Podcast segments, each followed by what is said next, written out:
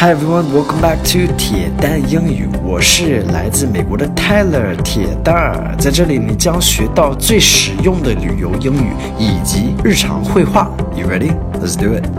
Hey guys, welcome back. Today's phrase is health and happiness.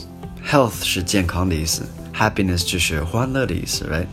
um, it's a phrase like uh, during the Chinese New Year, you hear everybody say these phrases like 身体健康,万事如意.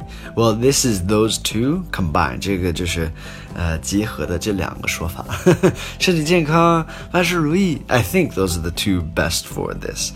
Um, yeah, so in America, we don't have a lot of these kinds of sayings like we do in Chinese. You know, Chinese, there are so many. 心想事成,恭喜发财. Um, in America, we don't have so many like we do in China, but we do have a few. So let's listen to today's dialogue and we can hear a couple more.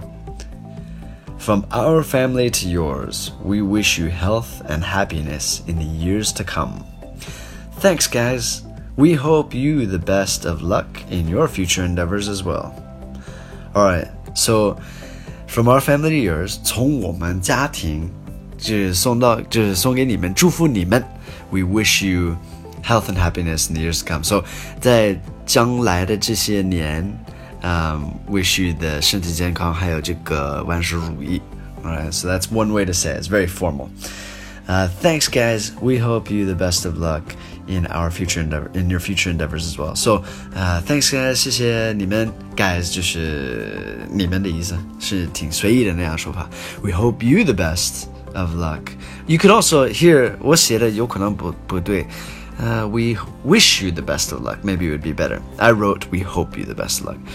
Um, best of luck. So like this is 也是走就是有运气，哎，运气好。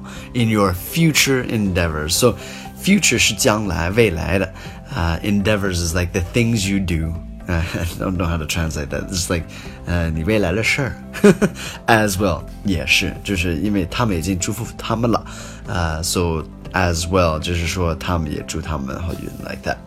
All right, some key vocabulary: health and happiness, to come, best of luck, future, endeavors, and as well.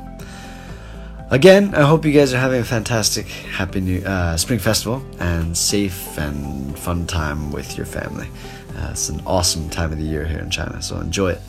Thank you guys for listening. I uh, hope you guys learned something today. Take care. Have a good one.